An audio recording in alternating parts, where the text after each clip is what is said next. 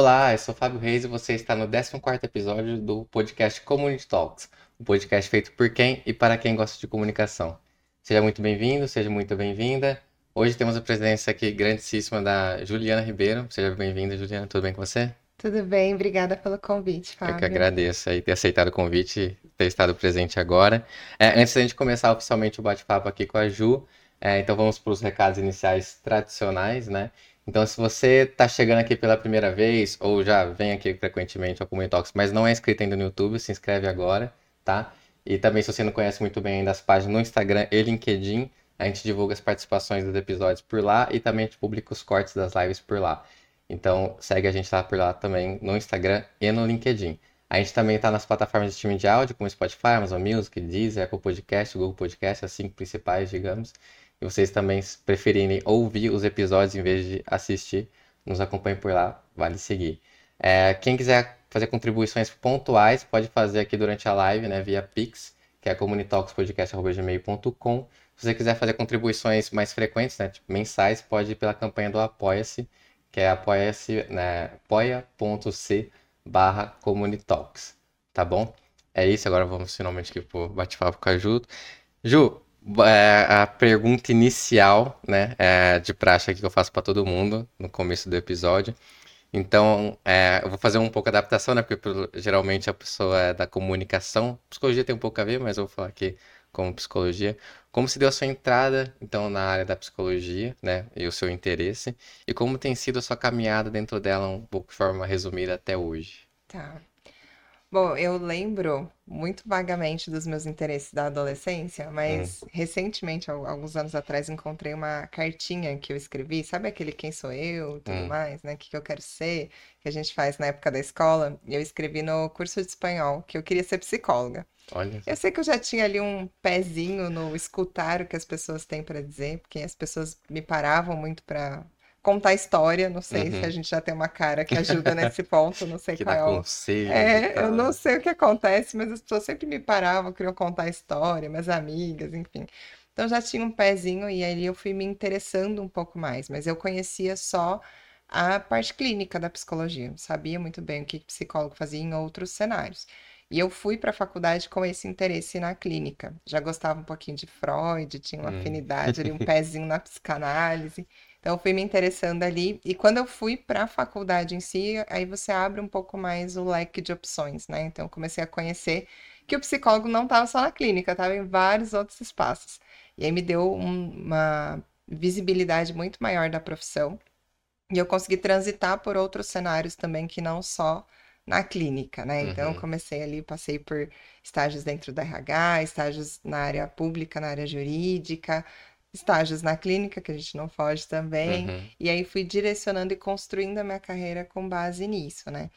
É, hoje acho que quando eu paro para pensar, muitas das escolhas que eu fiz lá atrás fizeram total sentido com onde eu estou hoje. Então acho que foi um, uma construção que, claro, que tinha um planejamento entre aspas ali, mas que eu fui fazendo escolhas que faziam sentido para mim no fim, deu certo. Legal. E justamente pegando essa fase inicial sua, né?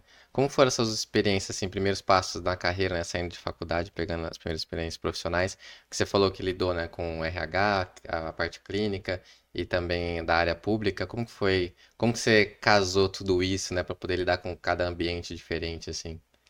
Foi bem legal, assim, eu já trabalhava, eu trabalho desde os 14 anos de idade, e trabalhava em áreas administrativas, enfim, sempre fui mais adiantadinha nessas, nesses hum. temas. E aí, quando eu fui para a faculdade, no terceiro ano, é, a minha faculdade já liberava para fazer estágio, então eu comecei a buscar estágio porque eu queria estar dentro da área. Sim. E aí, por um acaso, eu caí numa empresa, na época na Pirelli, e aí foi a minha primeira vivência profissional dentro da área de psicologia. E o uhum. primeiro contato que eu tive com RH, então eu estagiava dentro da área de DHO. E na faculdade a gente tem alguns estágios que são fazem parte da grade curricular, né? Então, obviamente, tive contatos ali com a parte de CAPES, com a parte clínica e alguns outros estágios em ambientes mais, é, por exemplo, instituição acolhedora, que são ambientes um pouco diferentes ali, mais voltados para a área social, né? E menos divulgados da atuação do, do psicólogo. Mas aí, profissionalmente, onde eu era remunerada, de fato, Hum. eu estava dentro da RH e depois, mais no finalzinho da faculdade, eu passei num processo seletivo para Defensoria Pública. Hum. Eu queria ter uma experiência diferente da do RH, eu só conhecia RH. Então, eu queria conhecer um pouquinho mais é, outras áreas, outras atuações, e a Defensoria veio como uma gotinha ali, sabe, do que eu Uhum. precisava, porque aí foi muito legal a experiência, foi uma experiência curta, já estava no final mesmo da faculdade, mas foi muito bacana, valeu muito a A pena. primeira sua experiência remunerada foi, foi na RH, né? Foi Foi na na, na RH. estádio ou na... Não, Não, na é pirâmide. profissional É. oficial, É. contratada já? É. Contratada já foi na Randstad, a primeira. É. Oficial foi. E, e lidando, assim, é realmente, é, eu faço essa pergunta porque eu fiz muito isso, né? Eu acho que boa parte das pessoas, acho que independente da área, pode fazer isso também no início de carreira. É de tentar ver o que que a faculdade tem de semelhante com o que ela expõe, assim, da, da carreira, né? Ou da profissão, da área, e o que que tem de muito diferente. É, você conseguiu fazer muito, você fazia muito essa comparação, Ah, tipo, com os primeiros passos bastante. profissionais com a... Eu acho que no estágio eu já comecei a fazer. Porque quando eu fui para a Pirelli, eu estava dentro da área de RH, então em desenvolvimento humano organizacional a gente tinha. Tanto a parte de recrutamento e seleção, como treinamento e desenvolvimento. Uhum, E ali eu já estava num período da faculdade onde eu tinha matérias que eram de psicologia organizacional.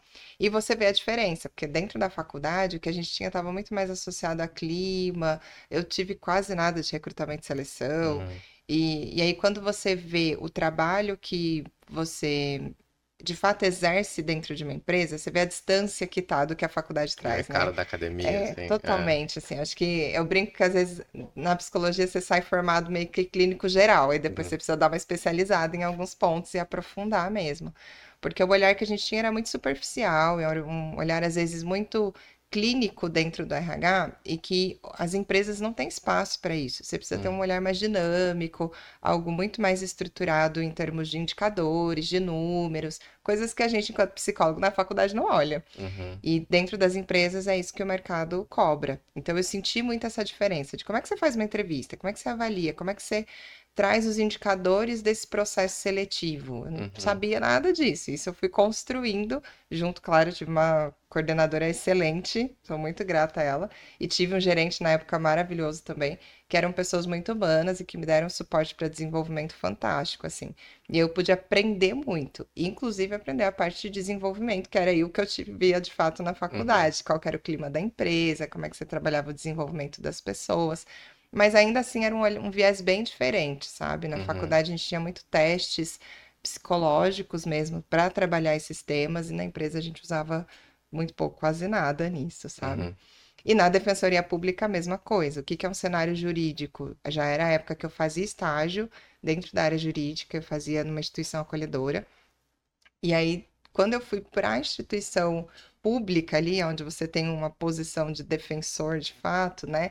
Porque ali você tá para defender, estruturar relatórios, documentos, dentro de um processo jurídico, fazer uma investigação, uma análise psicológica, é muito mais completo. Eu acho que é a, a possibilidade que você tem de atuação e acesso à informação Uhum. do que você tem na faculdade, nos estágios ali. Até por ser um estágio é, obrigatório, eu acho que a instituição ela não abre muitas informações para você. Uhum. Você não é formado ainda, você não pode ter acesso a muita coisa. E aí, quando você está trabalhando, você tem que ter, não tem outro Uhum, jeito, por mais que sim. seja um estágio, né? Então, foi muito diferente. Eu senti uma diferença de robustez, assim, de informação, de conhecimento e de necessidade de vocabulário, até mesmo postura para se colocar, assim, gigante Uhum. da faculdade em si. É, é, mesmo nesse. Então, que poderia se tornar isso mais difícil a sua adaptação, você foi um pouco mais facilitado por causa dos profissionais que né? De gerente e tal. Isso, eu tive pessoas assim, é, a Andressa, que foi minha supervisora, minha coordenadora ali na época, e o Denis, que era o gerente pensando em RH, e eles eram, assim, excelentes profissionais. A Andressa também é psicóloga, então ela me ajudava muito no meu desenvolvimento. Uhum. E dentro da defensoria também, tinha o Marcos, que é, é psicólogo, tá na defensoria, acho que até hoje, e ele era um excelente profissional, tinha um conhecimento fantástico, então me ajudava muito para poder desenvolver a parte que era gap mesmo, porque a gente não Uhum. estrutura um relatório jurídico dentro da faculdade no nível que se precisa estruturar para apresentar para um juiz, né? Uhum. Então é bem diferente, assim, mas esses profissionais fizeram total diferença no meu desenvolvimento. Uhum, legal. Eu vou puxar aqui agora a parte de RH, né? Que você falou que, por exemplo, quando foi entrar na faculdade e tal, sua primeira noção, assim, de psicologia estava mais a parte ligada à parte clínica. E você descobriu o RH depois, né? Você descobriu meio que junto nas suas experiências profissionais com faculdade? Não, Ou na não? psicologia, no primeiro ano, você tem uma matéria que é de ciência e profissão. Hum, Então você começa a ter o olhar de todas as áreas de atuação dentro da psicologia. é nesse momento, então, foi que. Nesse momento, você começa a abrir assim o mundo. Você Uhum. fala, meu Deus, eu não acredito que psicólogo faz isso. Aham. Tinha psicólogo em tudo que é canto, sabe? Você falava, não é possível. E hoje tem mais áreas ainda do que tinha na época que eu me formei. E aí, com o passar do tempo, quando eu fui buscar estágio que já era liberado mesmo para você atuar, aí eu fui buscar dentro do RH. Porque eu achei realmente que me daria uma, uma visão diferente de postura profissional, de atuação, lidaria com vários perfis diferentes. E na clínica, você não tem um- uma possibilidade de um estágio clínico, né? Porque você não Uhum. pode atender um paciente enquanto você não é um psicólogo. Uhum. Então, não tinha essa possibilidade, que a clínica era a minha primeira opção. Então, a área que me chamou mais atenção na época foi a organizacional. Por ter essa abrangência maior, sabe? Essa Sim. possibilidade de estar com inúmeros perfis diferentes, em diferentes níveis de hierarquia. Uhum. E acho que isso traz um perfis de profissionais e perfis humanos muito diferentes, sabe? Legal. E, e nesse primeiro momento da faculdade, você falou que, que viu o leque que era bem maior dentro da psicologia do que você imaginava, te brilhou os olhos. Então, você, você gostou ainda mais da área que você tinha, acabou Ainda escolhendo? mais. Ah, o primeiro ano eu era muito puxa-saco, ainda sou da psicologia. Mas eu era o tipo de aluna que chegava em casa e passava o caderno limpo, assim, É. sabe? Era neurótica com essas coisas. Queria tudo muito certinho, organizadinho. Eu amava o que eu tava fazendo. E assim, Uhum. hoje eu não tenho dúvida que eu fiz a escolha certa. Eu não me vejo fazendo outra coisa. Uhum. Não consigo me chegar em outro lugar. O, e do RH, bom, você acabou respondendo, né? Eu ia perguntar também o que que te chamou mais atenção, mas você falou que é os diferentes perfis, a parte da hierarquia bem diversa, Eu assim. achei que era uma possibilidade, porque quando você vê a atuação como um todo ali, é, nesse início da faculdade, você começa a ir pesquisando mesmo, né? O que que o Uhum. profissional faz.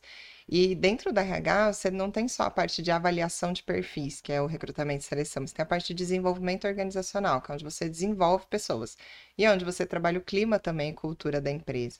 Então, você olhar uma pessoa que está com gap ou com alguma dificuldade, alguma limitação e apoiar o desenvolvimento dela, me brilhava os olhos Uhum. poder fazer isso, fazer parte dessa construção. E a mesma coisa da cultura. Você vê que uma cultura não tá ali muito legal, mas que você pode fazer isso mudar para que as pessoas se sintam mais acolhidas, se sintam melhor naquele ambiente, para que faça mais sentido para elas. É, é lindo, né? Quando você Sim. vê tudo isso. Claro que na prática é difícil, né? Não é uma coisa simples. Sim. Na faculdade é tudo lindo, a gente se deslumbra muito fácil. Mas aí no dia a dia você vai entendendo quais são as limitações, quais são os desafios. E isso também vai motivando. Eu sinto que isso também é, agrega muito, porque faz com que você se desenvolva, com que você se desafie quase todos os dias. Então Uhum. foi muito legal.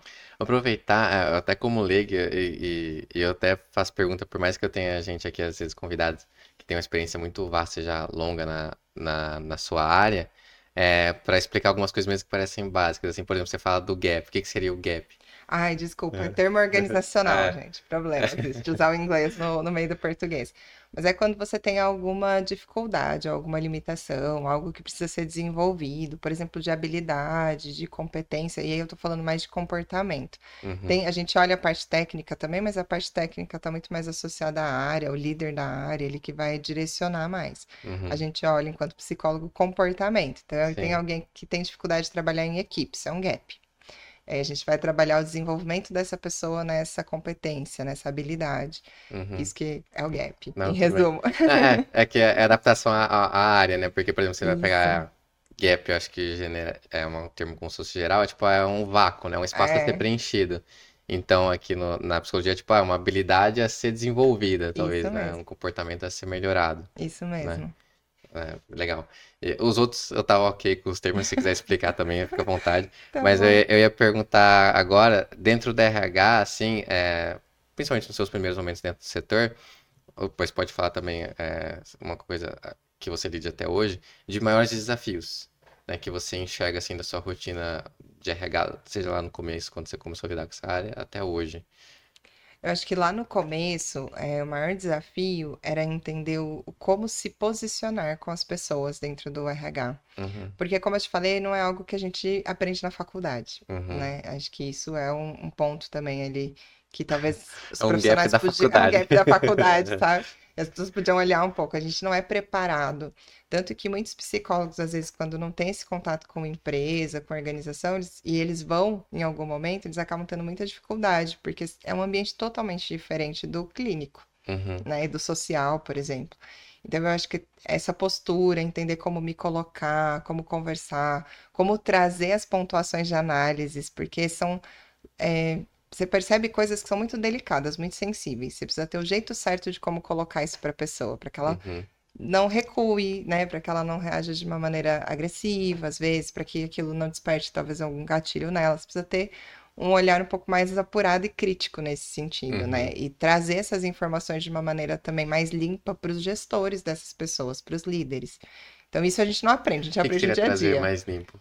Ah, é de uma maneira mais resumida, um pouco Mais mais, palatável, assim? mais palatável, Ah, tá. sabe? Mais político, mais polido, eu Entendi, diria. entendi. Porque você está expondo uma pessoa, né, de alguma maneira. Então você precisa ter cuidado no que que você expõe de informação para esse líder e até mesmo entender como que esse líder recebe as informações. Uhum. Porque dependendo do que for, talvez ele não consiga lidar com isso. Então você Uhum. precisa trazer um outro formato para ele. E fazer esse filtro é algo que exige uma maturidade profissional que no início você não tem, né? E Uhum. não aprende na faculdade. Então acho que isso foi algo que eu fui construindo e que foi mais desafiador para mim, sabe? Uhum. Depois, com o passar do tempo, você já consegue lidar com isso com mais tranquilidade. Assim, é óbvio que você vai ter uma dificuldade ou outra, porque Sim. pessoas são diferentes, não tem Sim. jeito. Mas eu acho que fica um pouco mais tranquilo quando você começa a ter conhecimento e já ter mais segurança daquilo que você está colocando, né?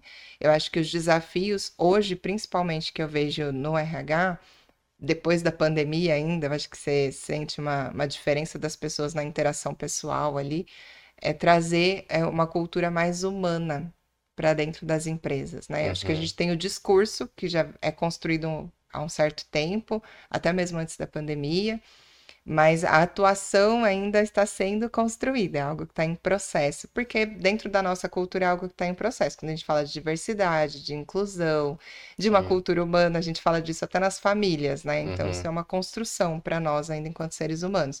E dentro das empresas não é diferente. E a gente está falando de algo que visa lucro, né? Porque, querendo ou não, uma empresa precisa de Sim. dinheiro para ser movida. Uhum. Então, isso acaba é, sendo um desafio para os psicólogos, eu vejo São diversos fatores envolvidos ali, né? Muitos fatores. E, por exemplo, quando envolve, por exemplo, o lucro ou qualquer outra parte, assim, que parece que deixa algo mais mecânico, automático, assim, você tem que puxar pro lado humano, assim, né? Puxar Você para o lado humano. já. E conciliar, porque Sim. isso também precisa estar casado com resultados, Aham, né? com Você não certeza. consegue implementar projetos de saúde mental sem ter indicadores. Uhum. sem mostrar como é que isso impacta no resultado.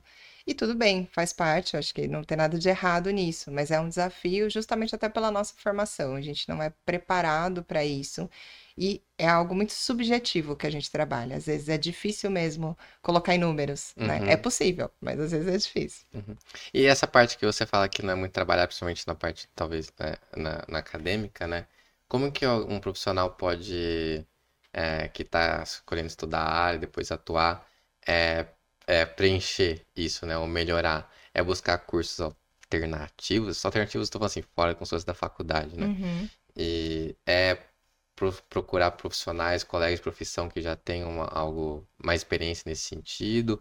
Ou é mesmo, tipo, ter que entrar numa empresa e ver como é que é? Bom, a gente tem a possibilidade de aprender no dia a dia, né? Que é mais Aham. sofrido. Aham. Mas hoje a gente tem cursos de People Analytics, que são os indicadores que normalmente se trabalha em áreas de sabia. pessoas. Isso facilita muito. Aham.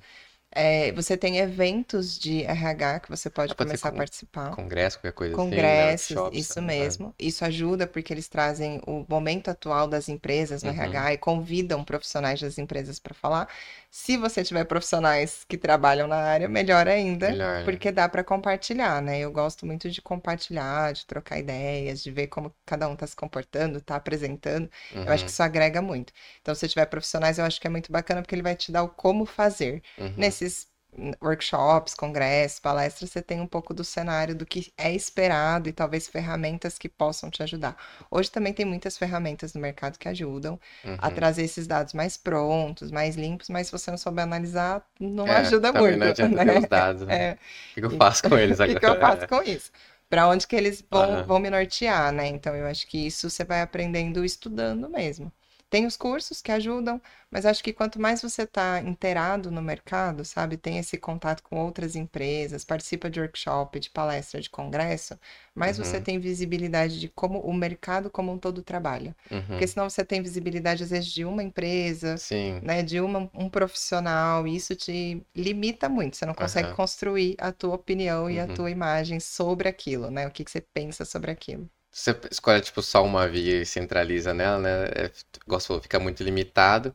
E você toma aquilo como verdade absoluta e, enfim, pode te prejudicar bastante, né? Isso, e acaba te limitando mesmo, né? Aí Sim. quando você chega numa empresa e às vezes o cenário é totalmente diferente daquele que você conheceu, você não sabe o que fazer, É, assim, né? a empresa tá errada, eu peguei a fo- informação É. errada aqui, e agora o que eu faço? Você tem muitas empresas que trabalham com analytics de uma maneira mais elaborada, porque já tem sistema, ou já tem uma área mais robusta e Tem um estruturada. processo mais bem. Tem outras que não tem nada ainda. Então, Uhum, às vezes, estão no Excel, você vai precisar construir tudo do zero. E uhum, Excel, psicólogo usa muito pouco, quase nada. A gente uhum, usa em estatística, às vezes, ali para para fazer alguma coisa em psicologia comportamental, para fazer algumas análises dos experimentos, mas muito pouco. uhum, Então, é algo que a gente precisa se desenvolver fora mesmo da uhum. faculdade, né? Então é, não é um caminho pronto, são vários, né? São Alternativas para vários, poder agregar. vários. O, eu quero entrar agora aqui na parte como foi sua experiência dentro do. É do ou da? Enfim, é reconstruindo a mente. Dá. Dá, Dá reconstruindo a mente. É uma mente. É, clínica, então a gente usa o dá. é. Então, que você também passou por lá, né? Quero que você conte É. um pouco melhor como. Então, no período da pandemia, eu tive a transição efetiva mesmo da minha carreira de organizacional, de dedicação organizacional ali como primeiro pla- plano para a clínica. Então, eu sempre tive os Uhum, dois em paralelo, tenho até hoje, mas eu deixava o RH como primeiro plano e a clínica como segundo. Né? No meio da pandemia, eu resolvi, né, fazer o que eu sempre quis, que era trocar isso. é, E aí troquei. E eu conheci uma amiga minha, na verdade, começou a trabalhar na Reconstruindo. A Reconstruindo estava fazendo algumas divulgações no Instagram.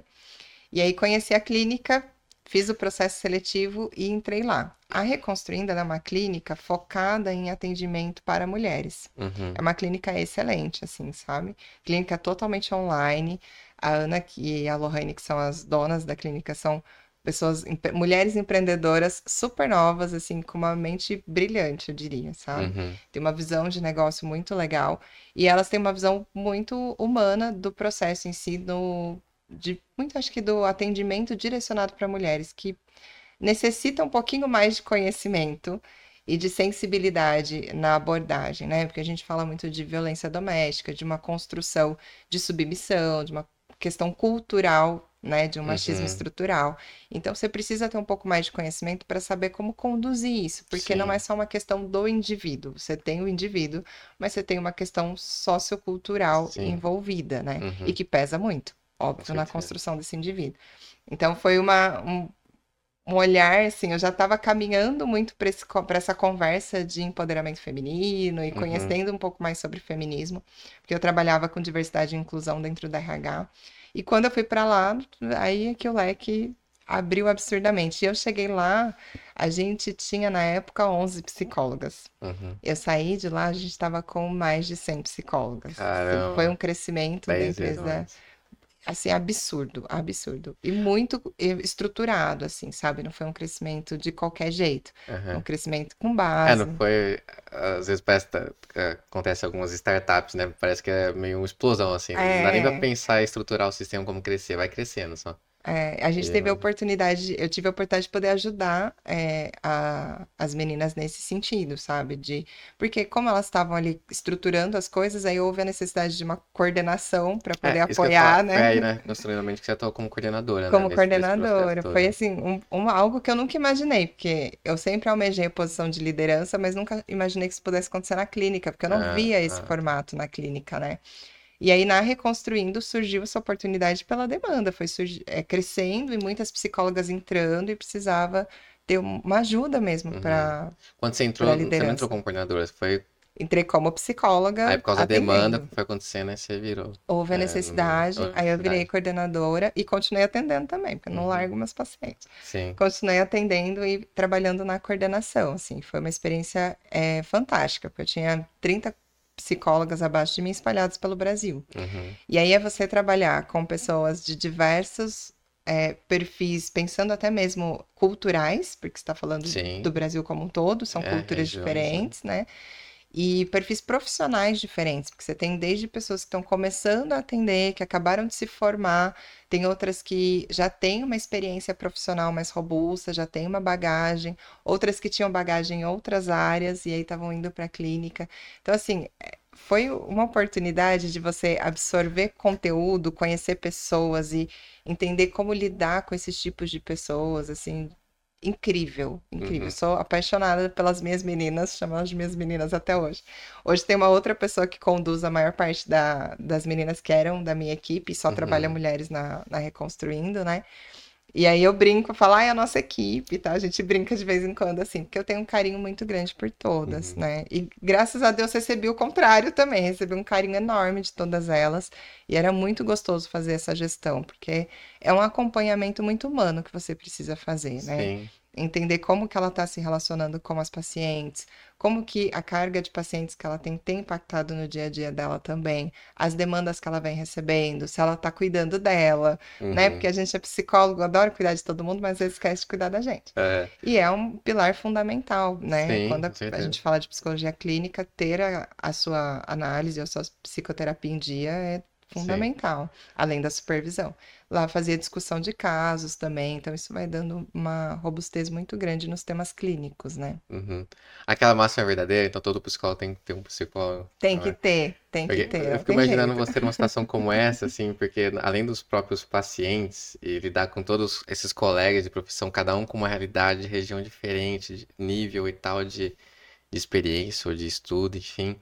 É, é, eu, eu queria puxar alguns pontos a partir disso, né? Porque eu- é, você falou que foi muito gostoso, mas também imagino que exigiu muito de você, né? De, enfim, atenção fisicamente, emocional.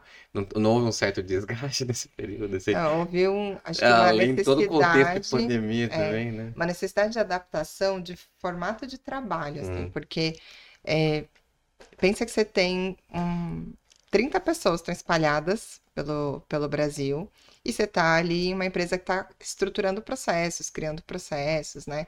E trabalhando com demandas onde você pode ter um paciente que precisa é, de um suporte seu agora. Não tem uma sessão agendada, mas precisa de você uhum, agora. E às vezes a psicóloga não sabe como conduzir isso, às vezes é uma demanda que ela ainda também não tem essa experiência, né? Então você precisa estar com o seu WhatsApp full time, uhum. né? O tempo todo ligada Nossa. no WhatsApp. Então, trabalhar com o WhatsApp foi uma, uma necessidade de aprendizado ali, de como é que você trabalha com isso e não deixa de viver, né? Sim. Conciliar as duas coisas. Que eu acho que hoje é um problema de todo É mundo, de todo né? mundo, Não era só certeza. meu na época É. ali. Mas foi muito difícil para mim organizar, porque eu sou a pessoa que odeia ver notificações. Eu preciso eu estar com também. tudo Sou, zeradinho, sou sabe? seu clube aí. Detesto. Aí eu fui aprendendo alguns macetes ali do WhatsApp, arquivar algumas conversas para aquilo me incomodar menos. E a minha terapia foi fundamental. Acho que não, não dá para ficar sem terapia. sim. Atendendo não dá, porque muitas vezes você pode ter uma questão de paciente que esbarra nas suas questões, ter uma contratransferência, que é o que a gente chama na psicanálise, Uhum. O que que seria conta transferente? Desculpa. que é ter esse momento onde a, a questão do paciente esbarra na sua questão. Então, eu Dá um tenho exemplo. algum paciente que está passando por uma situação de violência com o pai, por exemplo, e eu já E passei por uma situação Ah, tá. dessa. E aí vai esbarrar numa questão minha. É o que também falam assim, é do gatilho, né? Pode dar gatilho em você também. Isso mesmo. Ah, tá. Então, assim, é fundamental, porque é algo que, óbvio, a gente já tá com o olhar um pouco mais apurado para perceber isso, mas você precisa cuidar disso, senão você não consegue dar andamento no seu trabalho. Então, Uhum. não tem como. Quando você vai para uma liderança de equipe, eu sou a pessoa que todo mundo devia fazer terapia, né? É. Mas quando você vai para uma liderança de equipe, mais ainda, porque você está lidando com seus pacientes, você tem o seu dia a dia de trabalho como psicóloga, mas você tem a ansiedade de 30 pessoas ali que você Sim, precisa além da cuidar sua. além da sua. E que dependendo de como você cuida, você pode piorar esse contexto de ansiedade nas outras pessoas Sim. E, obviamente, piorar isso em você também, né? E aí Nossa, gera é aquelas uma equipes neve, malucas. né? É. Por isso, assim, eu- se você cuida de você, o restante vai funcionar. Uhum. Porque você tá cuidando, você consegue conduzir, né, as Sim. situações adversas que vão acontecer no dia a dia. Mas se você não cuida, Uhum. a coisa vai virar uma bola de neve, não tem jeito. E é, puxando a partir disso tudo, né? Eu tenho mais alguns pontos, porque é, é, foi até interessante você ter trazido com, com, com que é contra-experiência, com que é? Contra-transferência. Contra-transferência, né? É, eu nem tinha pensado nisso, né? Fisioterapia durante um bom tempo, nem fiquei, nunca parei pra pensar por esse lado, é interessante. E eu fico pensando em outros pontos, tipo, numa, não só nessa parte dentro da, da Reconstruindo a Mente, né? Como acho que a profissão psicóloga como toda, aí você me corrige se eu estiver errado. Que, tipo, não é uma profissão que acho que não dá, não dá pra você ficar automático em momento algum, né? Não dá.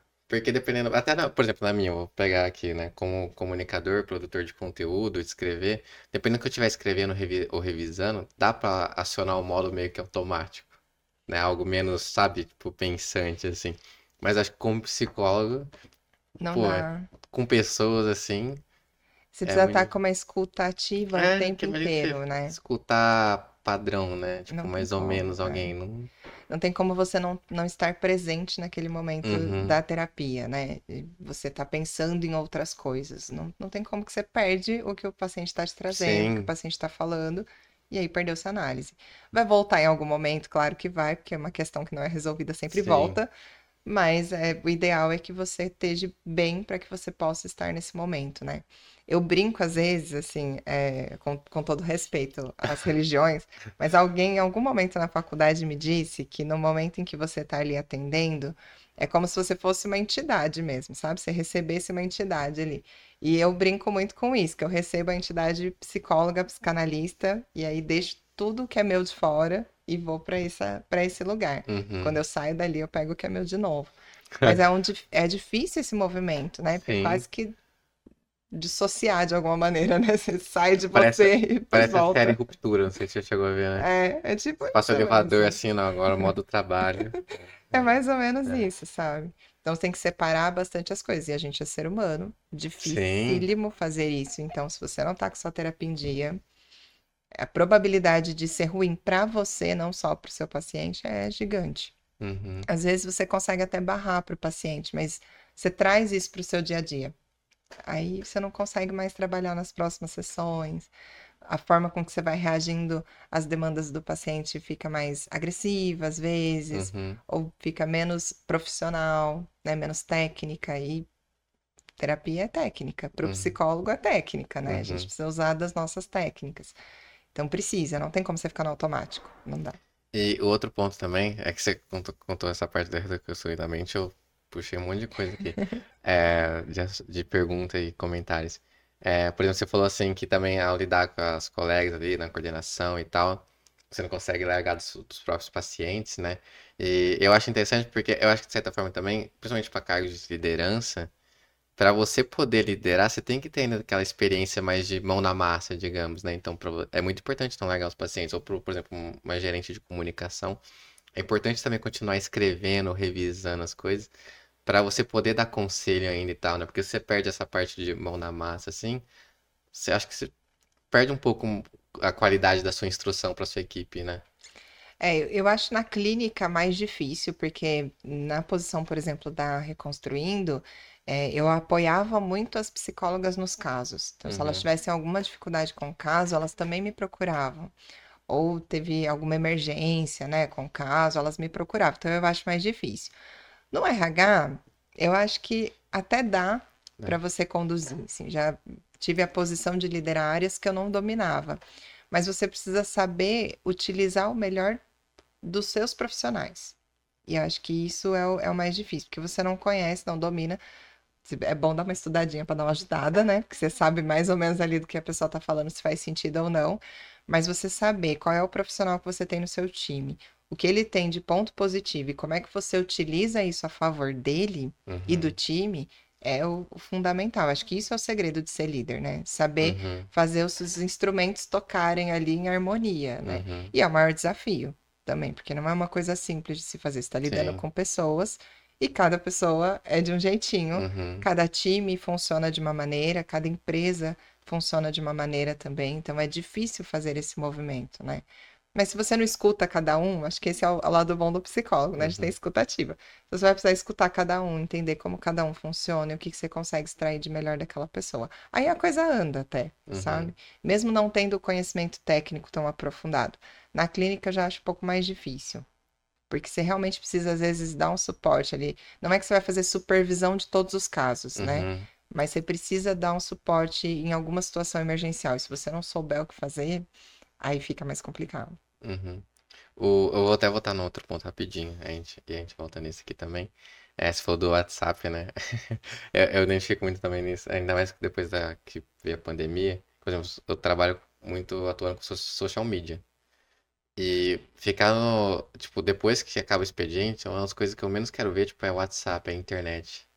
Sabe? Então, tipo, não, porque isso remete, né, a coisa de trabalho e tal. Falo, não, eu quero ficar longe. O celular fica lá na China e eu vou ficar, sabe, TV ou lendo livro, dormindo, fazendo qualquer outra coisa que sem ficar olhando muito pra tela, assim. Ah, tem que dar uma desligada, porque É. chega uma hora que você não aguenta, né? Não Uhum. E eu até tentava fazer essa separação, porque eu, tipo, ah, eu trabalho, mas eu lido, tipo, ah, eu trabalho com Instagram, LinkedIn.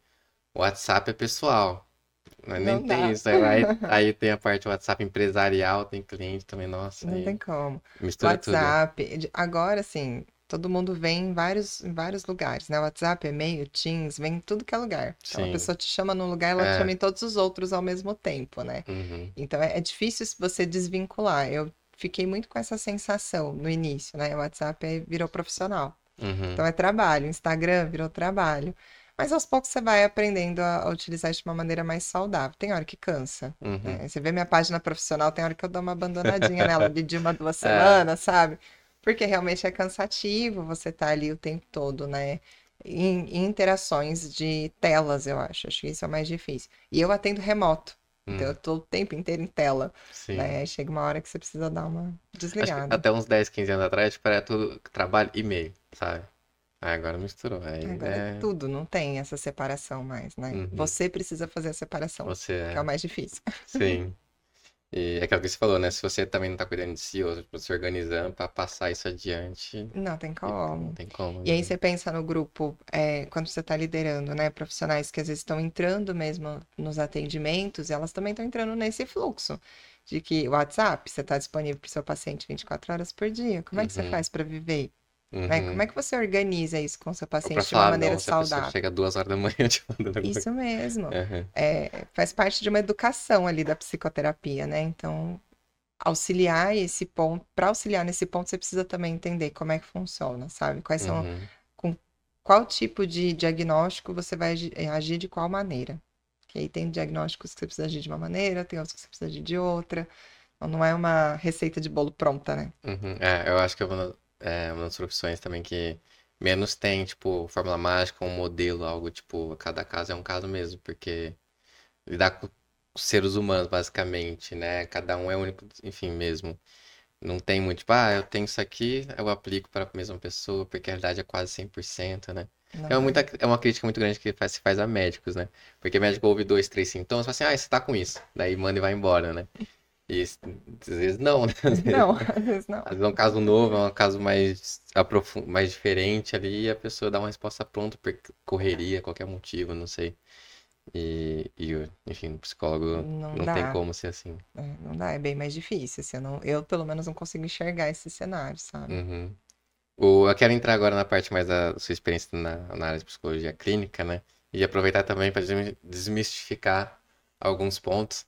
É, eu faço isso também com outras pessoas, né, de outras áreas, fotografia, jornalismo, né? Algumas coisas que fica de sociedade, sabe? Aquelas frases meio batidas, clichês. Então, você tem, acho que mais de oito anos de experiência na parte de psicologia Mais clínica, né?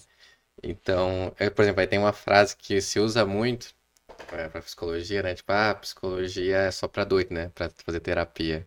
Quero que você comente sobre essa frase, ou tipo, ah, se psicólogo é fácil também, é só falar, tipo, siga o seu coração, né? É ouvir, É, né? é Eu super quero... fácil, é só sentar e ficar escutando alguém falar, é muito Você simples. já lidou, já ouviu essas frases? Diversas vezes. Você ouve isso no consultório, Hum. na, na vida dos amigos, da família, Família. de todo mundo, assim. E é, não é nada disso, na verdade, né? Primeiro, acho que a primeira frase que você trouxe, né, que psicólogo é coisa de louco. Uhum, É uma construção muito antiga, né, e já totalmente desatualizada, mas que as pessoas gente ainda tá, é, reforçam, a né? gente até comentou brevemente na nossa conversa antes daqui, né, do uh, o movimento antimonicomial e tal, né? Isso. E as pessoas reforçam ainda muito isso. Eu atendi recentemente um adolescente que me trouxe isso. Hum. Ah, eu tinha muito receio de fazer psicoterapia porque todo mundo fala que psicólogo é coisa de Tabu, doido. né? É um tabu. E eu não sei, assim, eu, eu tenho muitas, muitos questionamentos sobre, né? E penso muito a respeito, discuto com alguns colegas também a respeito, mas é, acho que é algo que não faz, nunca fez sentido, mas não faz sentido mesmo hoje, porque a psicoterapia ela te permite autoconhecimento. E acho que você não precisa chegar num nível de loucura para querer se conhecer, né? Acho que a Sim, gente pode fazer isso antes, sim, com inclusive, que é certeza. bem mais saudável. Então, eu acho que existe também um receio muito grande nosso, enquanto cultura mesmo, de nos aproximarmos dos nossos sentimentos, dos nossos pensamentos, de quem Das somos, nossas contradições, né? Que das todo mundo tem também, né? isso Que mesmo. muito a gente fica com receio de expor suas fraquezas e tal, né? É, de entender suas Sim. limitações, né? Entende que existe uma verdade absoluta e que você tem essa verdade e ponto. E não, né? Você vai ter a sua verdade, o outro vai ter a do outro, e a sua verdade vai ter um monte de contradições no meio do caminho. E tá Uhum. tudo bem, porque isso faz parte da nossa construção, Sim. né? A gente não tem resposta para tudo e a gente não tem, é, uma resposta científica ou concreta para tudo, né? Uhum. Então, acho que isso acaba, é, dando base muito para essa frase, sabe? Uhum. Esse medo de entrar em contato consigo mesmo, esse medo de assumir algumas responsabilidades, porque quando a gente não sabe, não sei é um lugar tão confortável, porque Aí se não não precisa sei, não lidar, preciso né? fazer nada com É, isso, né? Mas a partir do momento que eu sei, eu preciso ter alguma ação. sim. E não, na verdade, você vai fazer alguma coisa. Você pode escolher se você quer fazer alguma coisa com isso ou não, né? Mas as pessoas acabam tendo uma certa dificuldade de entrar em contato com isso. E me incluo também, sou uma pessoa que tem dificuldades com esses Sim. pontos. E aí isso acaba trazendo um reforço maior para essa, essa frase. Então, ai, psicólogo é coisa de louco. Aí todo mundo vai reforçando, então eu não preciso fazer porque eu não sou louco, né? Uhum. E todo mundo tem lá seu pezinho na loucura de alguma maneira, né? Acho que Sim. normal, normal, assim, ninguém é. É, ninguém Se é. for normal, tem alguma coisa aí que precisa ser analisada? É, eu Acho que muito normal não dá pra ser. E na minha profissão, é, acho que esse, esse senso comum de que é fácil ser psicólogo, que você só escuta o outro falar, só dá conselho, ou só pedir pra pessoa seguir o coração dela, é, é totalmente inadequado, né? Isso foge técnica, foge ciência, foge tudo que da base e constrói a psicologia. E é muito difícil, como a gente estava falando ainda há pouco, você precisa ter uma atenção sim. muito concentrada, uma escuta ativa, porque o trabalho do psicólogo, principalmente na clínica, é escutar aquilo que não está sendo dito. Então, é entender o que está por trás daquilo que a pessoa está falando. Uhum. E coisas muitas vezes que nem ela ainda se deu conta para que você possa ajudar ela a fazer um caminho onde ela se dê conta das coisas que ela Uhum. Da raiz daquilo, da né? raiz daquela, É, é. daquele problema, ou daquela questão, ou daquela angústia, para que ela possa começar a lidar com aquilo de uma maneira melhor no dia a dia, né? Porque a gente não vai, é, como uma bola de cristal, adivinhar o que passa na cabeça da pessoa, não funciona, Sim. muito menos resolver todos os problemas de uma pessoa, né? A gente vai dar formas e caminhos e ajudar essa pessoa a construir meios de que ela possa lidar com tudo que ela tem na vida dela de uma maneira mais saudável e Uhum. menos pesada. E isso demanda muito Sim, estudo, sim. muita Né? Numa atenção, sessão só já tá, tipo, né? muita paciência, vezes. É. porque você vai lidar com diversos tipos de pacientes e em muitos momentos os pacientes se estressam, eles ficam nervosos, porque você está num momento transferencial ali, né? Onde a pessoa está Uhum. trazendo tudo que ela tem de sentimento para você. E, obviamente, as emoções vão se aflorar ali. Sim. E você precisa conduzir aquilo de uma maneira adequada, né? Então, isso demanda muito. Tem dia que é exaustivo, viu? Uhum. Você chega no final do dia e fala, eu quero silêncio, um quarto bem assim escurinho, fechadinho, ninguém volta. Porque é cansativo mesmo, mas é muito Sim. gostoso, né? Pra quem É. gosta, é uma delícia. Nossa, guerreiro. Eu gosto da psicologia, mas é, já falei, até comentei contigo, né, antes, né, da gente tá gravando aqui. Mas também, assim, de saber, de conhecer, estudar. Mas eu acho que eu, nossa, se eu fosse lidar, tipo, me especializar, tipo, virar um psicólogo, eu falo, meu Deus, onde que eu fui cair? É Mas, difícil, viu? Não é, é fácil, não, mas é muito gostoso. Eu acho que é, você precisa amar. Acho que em sim, qualquer profissão, né? Se você não sim, ama, não tem sim. amor pelo que você faz, não Uhum. funciona. Eu sei que as pessoas falam muito, ah, é muito clichê fazer o que você ama e não sei o quê. Mas minimamente você tem que gostar. Ajuda a ficar um pouco mais leve, né, ajuda a menos. ficar muito mais leve, assim, muito É, mais tranquilo para você estudar. Você não precisa se obrigar a fazer coisas, porque você gosta daquilo. Por mais que você esteja cansado, às vezes é difícil, você Sim. tem um outro motivador, né, que te ajuda a fazer. Na faculdade, acho que já senti isso, né? Não sei se você sentiu na sua experiência, Uhum. mas a faculdade é um processo cansativo, né? Muito pesado. Se você não gosta, é Uhum. extremamente exaustivo. É, eu, eu acho, por exemplo, eu, eu que tive sorte, entre aspas, porque, por exemplo, eu identifiquei a área que eu queria seguir na oitava série, assim, jornalismo, né? E eu falei, ah, aquela coisa, né? Muita gente escolhe meio por cima, né? Ainda mais novo, né? A gente não sabe muita coisa de quase nada. Então, aí muita gente vai investigar a área que acha que tem interesse e acaba desgostando, falando, nossa, nada a ver. Eu tive o contrário, né? Eu falei, nossa, cada, cada vez mais que eu fui buscando, eu fui gostando.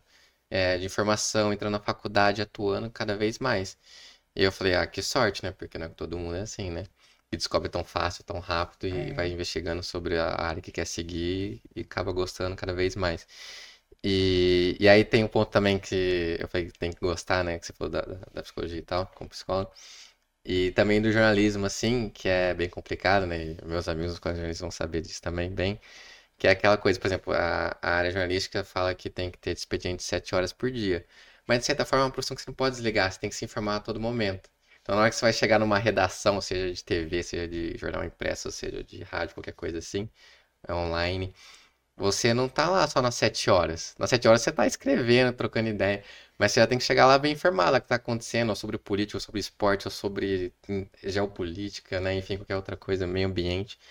Então é uma área que você lida também, de certa forma, até na parte pessoal, na hora que estiver dormindo pensando nisso, né? Você não desliga, desliga, né? né? É.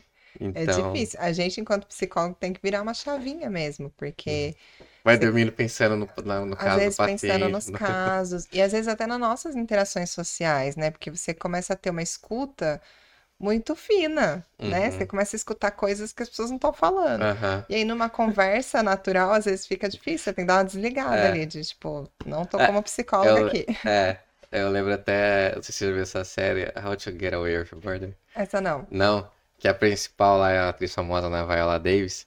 E aí ela casou com um psicólogo. Ai, tem essa coisa de cinema também, que, que raiva, né?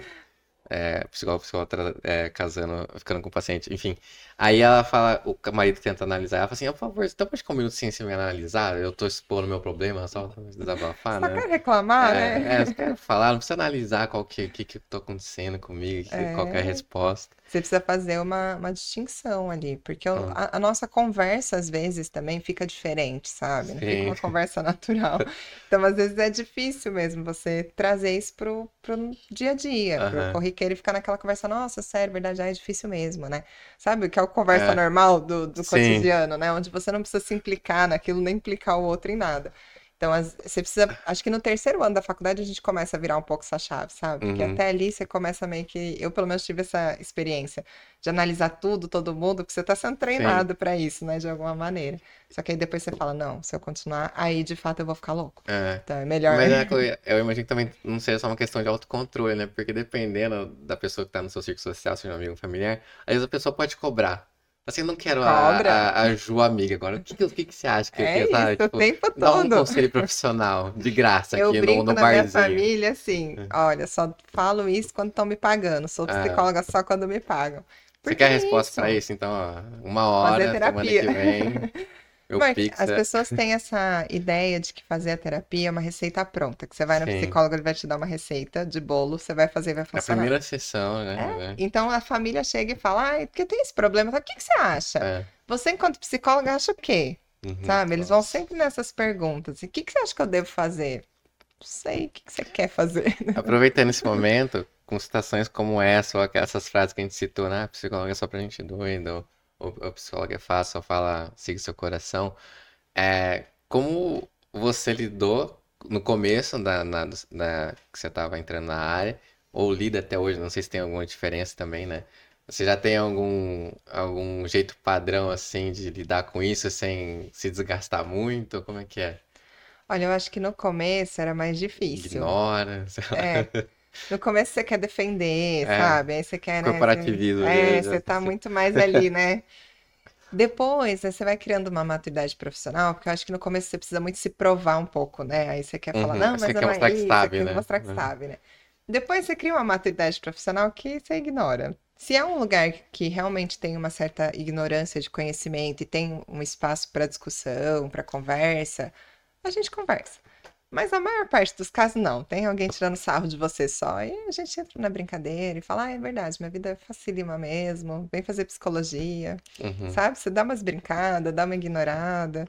Porque não vale a pena, né? É um desgaste que não vale a pena. Eu já não levo mais a sério, porque eu também tenho plena ciência do que é o meu dia a dia. Aham. Tá totalmente diferente do que as pessoas Sim, nossa, tem pensam. mil coisas de problema pra lidar com essas É, frases. vem com essas frases, sabe? Então, assim, é, é meio que hoje eu mais ignoro, assim, dou uma risadinha, levo na brincadeira. E se de fato é uma falta de conhecimento e tem espaço para conversa, eu Aí super conversa. explico, porque eu, para falar de psicologia, você deixava ficar o dia inteiro. Uhum. Então, eu adoro. Mas se não, a grande parte não é, é, Aham. você só ignora. E eu acho que quase toda, quase toda, assim, não, uma, uma- certa parcela de profissões tem a- esse tipo de abordagem, porque até eu fiz um episódio, acho que foi episódio 12 ou 11, uma coisa assim, de fotografia, né? Fotografia como forma de comunicar. E eu trouxe um amigo é, fotógrafo, né, que é jorna- fotojornalista, e uma ex-professora minha que ela é fotógrafa empresarial. E aí eu fiz uma pergunta também, aquela polêmica, né? Tipo, ah, esse fotógrafo é fácil, né? Só apertar um botão e tal. E aí a Erika respondeu na KK, falou, tipo, ah, quando alguém fala isso pra mim e tal, eu falo assim, ah, então você quer tentar? Tipo, dar a câmera pra pessoa, Senta né? aqui, Mas já escutar que um dia. então tira a foto aqui, vê como que fica, né? É que é só apertar o isso. botão. Mas é, as pessoas falam muito isso, né? Da maior parte das profissões, vira e mexe, eles acham alguma brecha para facilitar, né? Sempre aquele negócio da grama do vizinho é mais verde, né? É Ah, mais fácil. Mas exatamente. ah, não vale a pena se irritar, né? Por conta disso. né? Relevar. É, E, por exemplo, no jornalismo é engraçado, é, no jornalismo, é, tem aquelas, é, é, como fala? Enfim, esqueci o termo, mas eu vou dar aqui um exemplo. É, até abordei isso no programa também com, acho que foi com o Duílio. Porque, por exemplo, quando alguém fala assim, ah, o jornalismo morreu. Tipo, quando a gente, quando o jornalista fala, a gente fala, tudo bem, né? Porque a gente pode falar o que a gente dá. Quando alguém de fora fala, não, a gente protege, né? Não, não, É, como assim morreu? é difícil, né? Lidar com, com esse tipo de coisa, mas enfim, faz parte. É, a gente tá aqui no. Pelo menos na questão das perguntas que eu separei, né? Tem mais duas, mas a gente, enfim, tem as de momento aqui que já que acabam acontecendo e eu acho que vai acontecer aqui também. É, quero saber de você como você enxerga o mercado pro psicólogo. Então, pensando principalmente em quem pode estar vendo, ouvindo esse episódio, seja logo que for publicado ou mais pra frente, ainda em 2023, provavelmente. É, como que você enxerga o mercado, assim, seja, você pode falar sobre específico sobre a parte clínica ou de RH ou de outras partes também que você tem conhecimento, é, principalmente para quem está começando, para quem está entrando na faculdade ou saindo da faculdade para os primeiros passos profissionais. Onde estão as maiores oportunidades, você acha, maiores desafios, tá? É, eu acho que dentro da área organizacional, o psicólogo ainda é um pouco mais bem visto, Hum, né? Se é que eu posso chamar assim. Porque existe uma, às, às vezes, uma demanda de aplicação de teste, de análise, algo que exige um olhar técnico que as pessoas compreendem que o psicólogo pode ter. Não sei se a gente é levado tanto em consideração como poderia, mas ainda existe, é, uma valorização maior do profissional. Nas outras áreas como um todo, eu enxergo ainda uma construção da valorização desse profissional, né? O psicólogo vira muito motivo de piada, né? Isso é, é muito fácil, você fica escutando a pessoa falando o dia inteiro, você só dá conselho. Tipo, pra que que eu vou na psicologia, né? Ninguém vai resolver meus problemas. Uhum, Então, assim, tem muito esse olhar pejorativo, né? Frente ao psicólogo. E isso reflete no ambiente de trabalho mesmo, porque aí a área social, que é uma área que demanda super um psicólogo, porque a gente está tratando das pessoas mais marginalizadas, que precisam de sim, apoio. É uma área que remunera, né, na minha perspectiva, muito mal. Uhum, Então é algo que precisa realmente ainda de uma valorização. A gente ainda precisa ter um olhar. A psicologia é uma profissão nova, né, frente a várias outras aí do mercado. A gente tem É? ali Eu não sei. 60 anos, 60 60 e poucos anos. anos, é. É muito nova ainda, né, se você for pensar, é, oficialmente falando. Mas mesmo assim ainda é um, ocupa um lugar um pouco mais desprivilegiado, se eu posso chamar. Apesar de todo mundo ter o status, né? Ah, porque Uhum. eu sou psicólogo. Mas a gente ainda é um pouquinho mais desprivilegiado. Eu acho que com a vinda da pandemia e o processo que a gente passou durante a pandemia, onde as pessoas foram obrigadas a lidar com elas mesmas, porque estavam fechadinhas no lugar, é, começou-se a olhar de uma maneira diferente para a psicologia, né? O tema de diversidade e inclusão, muito falado e bem imposto mesmo nas empresas, né? aham. Também facilitou a nossa entrada para o mercado. aqui? É, Era até um ponto que eu ia abordar contigo que eu tava esquecendo. Porque a pandemia, de certa forma, é, acho que abriu um pouco é, a visão nesse sentido para o psicólogo, porque, por exemplo, o tema saúde mental ficou muito muito em voga, assim, né? Muito exposto, Muito né? exposto, assim. Começou a pandemia, eu lembro que dois, três meses, saúde mental, assim, Google Trends, você vê na, pesquisa, ficou muito Zen Club, essas coisas, né? Uhum. Cresceram bastante, outras empresas também. Eu acho que foi um Foi uma ponto, oportunidade também para chamar é, atenção, né? Pra... deu uma, foi uma oportunidade ruim, né? Porque foi Sim, é, lamentável o contexto ruim, cenário, mas é, que, né? mas foi uma oportunidade onde as pessoas começaram a ter um olhar diferente para a Uhum, psicologia, para a saúde mental, de como cuidar de si. Eu acho que isso acabou é, dando uma exposição positiva para a área da psicologia e favorecendo um pouco mais esse A demanda cuidado. aumentou, né, também, A imagino. demanda aumentou É. super na pandemia, né? Porque as pessoas estavam em casa, aquilo que eu falei, Tinha muito precisando lidar com psicologia online, né? Também, essas coisas, o terapia nosso online, né? conselho liberou o É. atendimento online, que era uma coisa muito mais difícil para o conselho também. Então, isso facilitou. Foi facilitando várias coisas, sabe? Uhum. As pessoas estavam numa situação onde elas precisavam, não tinha Sim, outro, outro caminho, né? sim. Que a gente brinca que a pessoa procura tudo, né? Procura todas as religiões possíveis, os amigos, procura até fazer simpatia. Depois, por Ah, último, nada deu certo, elas vão para o psicólogo.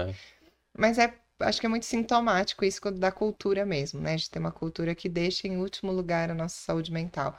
E na pandemia, não. Na pandemia virou primeiro. Uhum. Que ou você cuida da sua saúde como um todo, ou você vai ficar doido. E não é o momento de você ir parar no hospital, né? Sim, Era é, esse o ponto. É Então, acho que as pessoas começaram a se cuidar mais e deu uma visibilidade maior. Começou a desmistificar o tema. E, e também por ser interesse muito num momento como esse, das empresas, né? Porque, tipo, como que eu vou ter funcionários trabalhando bem se todo mundo tá sofrendo aí com Aí começou a virar um mental? Aí as próprias benefício empresas fato, né? começaram a ir atrás pra falar, né? Porque aí, além dos, é, além do, de você ter o psicólogo no convênio, que já é difícil o acesso, porque é Sim. extremamente limitado o número de sessões, você precisa de encaminhamento, enfim. É bem difícil para você conseguir acessar. Você teve as possibilidades como Psicologia Viva, Zen Club, que começaram, agora até o Gympass tem algumas parcerias que começaram a fazer Uhum. esse trabalho de trazer o psicólogo num outro formato para dentro das empresas, e isso virar um outro tipo de benefício, né? Uhum. E aí isso facilitou muito. E acho que até o, o medo, né, do funcionário ou do profissional virar e falar, quero fazer terapia, estou fazendo terapia. Porque tem um receio muito grande, né? Eu já atendi alguns profissionais que não queriam falar dentro da empresa que estavam fazendo terapia, Uhum. por medo de ser de alguma maneira retalhado, né? Sofrer algum tipo de retaliação ali no ambiente que trabalha, na equipe, ou até mesmo com o líder. Sim, que acho que em breve vai ser demitido só porque tá tendo terapia. Isso mesmo. Agora, assim, em alguns casos, algumas empresas que já lidam melhor com isso, vê até como uma boa perspectiva. Ah, se o, se o funcionário tá se tratando, tá fazendo terapia, É bom, é né? bom, É bom. né? Eu acho que intensificou. Você tinha um movimento de mercado das empresas, até mesmo pela avaliação do Great Place to Work, que é uma avaliação muito famosa ali das melhores empresas para se trabalhar. Uhum. Ele já começa a demandar um pouquinho antes da pandemia a questão de saúde mental, de bem-estar. E aí você começa a incluir saúde mental, mas ainda era um movimento mais Incipiente. tímido, eu diria É. ali, sabe? Mas, né?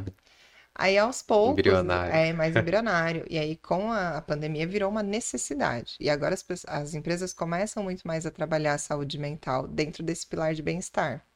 E o legal também é que não só ve- veio todo esse, tipo, movimento, assim, né, nas empresas das pessoas, bem como acho que a parte científica que vem feito, é, eu acho que a, que a- me corrija se eu estiver errado, também puxou muito a parte de pesquisa, de números, para mostrar realmente que está tendo um efeito positivo, né? É, e eu acho que foi, né, de encontro com aquele gap que a gente falou da Hum. psicologia, de trazer números, sabe? Aham. É, virou um espaço onde você começa a trazer indicadores, mostrar o que que isso tem de resultado. Uhum. né? Antes ficava, acho que, muito no subjetivo. Você tinha muitas pesquisas, claro que tem muitas pesquisas que trazem números, né? São Uhum. pesquisas mais quantitativas, mas dentro do nosso meio mais comum ali, do senso comum, dentro das empresas, você tinha muita dificuldade de levantar números, né? De como que isso impacta, pensar em absenteísmo, todos esses temas de ausência do funcionário ali, como que Uhum. isso pode estar associado ao bem-estar, à saúde mental, que começou-se a ter um olhar mais ativo, mais analítico em cima. E aí Uhum. você começa a provar que não, olha, se você cuida do Sim. bem-estar, da saúde mental, você tem menos absenteísmo, você tem um- uma rentabilidade da carga horária do funcionário muito maior.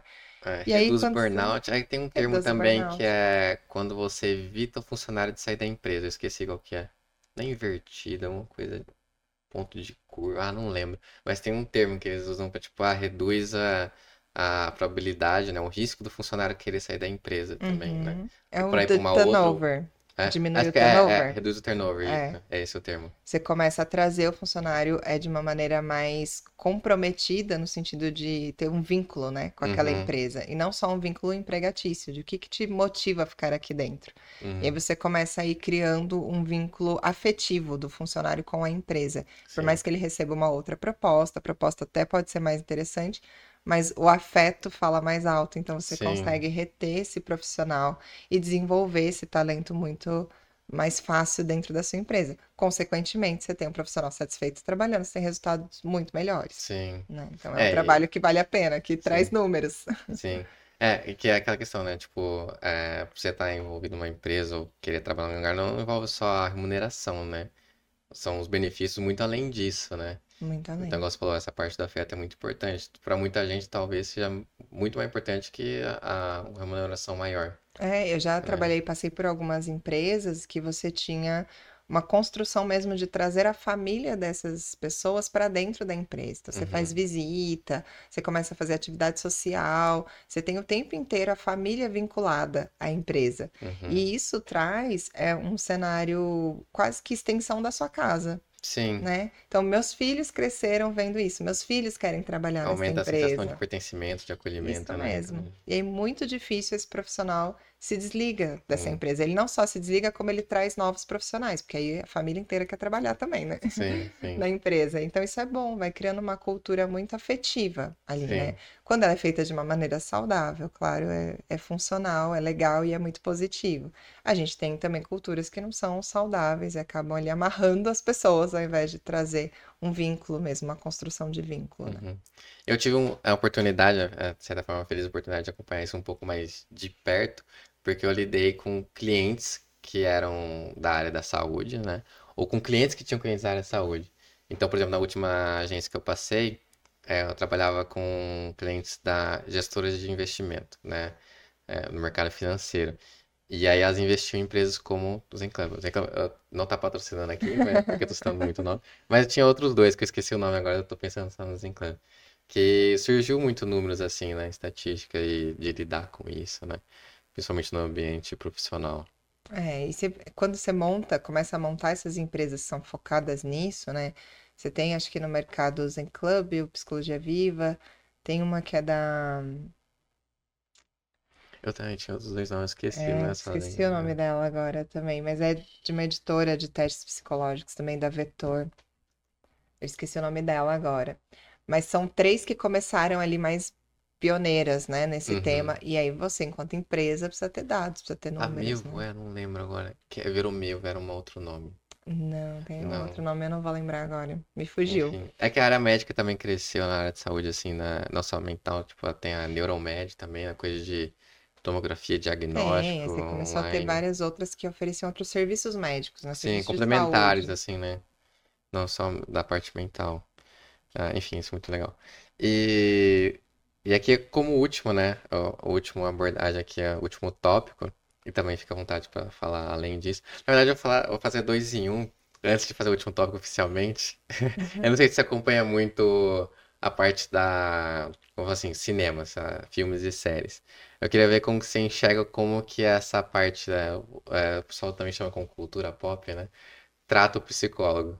Você acha que é muito injusto? É um estereótipo? O que que é? A gente até conversou um pouco É, sobre isso, né? eu acho que a gente tem alguns cenários. Você tem al- algumas retratações que são mais próximas da realidade, mas você tem retratações assim que são bizarras, né? Se eu puder assim. usar essa palavra, porque são pejorativas, trazem um olhar nada a ver. Você tem profissionais se envolvendo com pacientes. Sim. assim, Uhum. que foge totalmente à nossa ética profissional, sabe? A gente tem todo um cuidado com relação a isso, que traz esse olhar muito de dar conselho, não é o nosso papel, a gente não dá conselho. Uhum. Então, é, você tem, acho que a maior parte do, dos, da forma com que é retratado o profissional da psicologia em si traz esse estereótipo, né?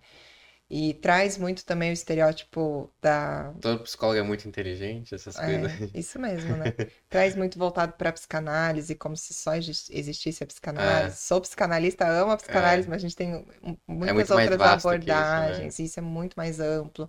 Então traz muito esse olhar é, estereotipado mesmo, né? Você tem uma série ou outra, eu gosto muito da sessão de psicanálise, sessão de, de psicoterapia, que é uma série do Dalton Mello. Eu não Celton Mello. conheço essa. Eu sempre confundo os irmãos ali. Eu É. acho que é o Celton Celton Mello é o mais velho, né? É o Celton, então. Quero Ser. Eu gosto muito, chama sessão de terapia. Eles, ele traz, ele faz É análise, uma né? série, você falou? É uma série. É. Ele faz análise há muitos anos, pelo que eu entendi ali, do que ele comenta, do que ele traz, e ele faz psicanálise mesmo, então ele retrata mais um profissional próximo da psicanálise. E aí, tirando, obviamente, todo o romântico, o romancismo que tem em toda a série, né, em todo o Uhum. filme, a parte romântica da história, ele traz muito a postura e as intervenções que um profissional de fato faz, mais próximo do que um profissional faz, assim, na minha perspectiva, pelo menos, né? Dentro do, de um setting terapêutico. Então, eu acho uma série que traz um pouco mais de seriedade para esse lugar. Mas a maior parte das séries que eu vi até hoje, filmes, trazem assim de uma maneira muito estereotipada, até em novela, que às vezes a É. gente já teve temas de profissionais dando orientações ou fazendo comentários extremamente inadequados. Uma que eu acho bem pejorativa, eu até comentei contigo, que é aquela Gypsy lá, Aham. é, do profissional da psicologia. E também. Não, não é que é pejorativa, né? Mas dá pra saber que é. É, Ficção. é ficção, tipo Hannibal, né? É, Vai achar que o psicólogo vai ser um Hannibal, né? Isso mesmo. E o- a- acho que você comentou comigo e eu até já vi, é 100 humanos, né? É, é É. 100 humanos, né? Que chama. Mas é- eles não trazem o É, psicólogo são ali, né? experimentos São ali. experimentos, mas é muito legal ali E a tem o. que Acho que é. é isso que eu comentei contigo também, que é a Vox, né? Que é um veículo de comunicação mais jornalístico lá dos Estados Unidos, que apoia, tipo, séries documentais como Explicando a Mente, É, que também é que pega legal. essa parte aí também. Que você E traz eu, mais ciência pra coisa, né? é, Você traz eu não sei se eu mais. comentei contigo, eu acho que sim, uma série que eu gosto muito, mas a parte pega mais de serial killer, que é o Mind Hunters. Ai, é muito legal. Eu gosto muito, acho que só teve duas temporadas, algo assim. Mas a narrativa da, da série é muito boa e também. É, é- certa- eu não sei se é verdade, né? Mas não sei se também sabe disso.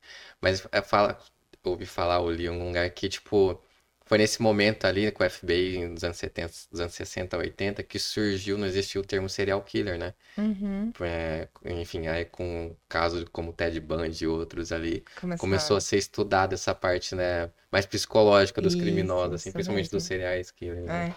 Eu acho o Mindhunter muito legal, assim, é claro, ainda tem bastante coisa de ficção ali, Ficção, óbvio, né? sim. Até alguns comportamentos deles não são adequados, Uhum. mas é quase que como se fosse uma construção mesmo, ali, um Uhum. início de trazer um profissional com um olhar É, mais analítico mais dentro, humano pros criminosos, mais assim, humano para os analisar, né? Tipo, não é cometer criminosos. o crime porque é, ela é todo, É todo doido mundo é do mal e é ponto, né? doido, É, né? não. Tem um, tem um porquê, tem uma construção ali que faz esse Sim. ser humano se comportar dessa determinada maneira. Tem algo que poderia ter sido É, diferente, ou tem algo que pode ser diferente ainda, né? Tem traços que podem i- ajudar a identificar possíveis novos crimes.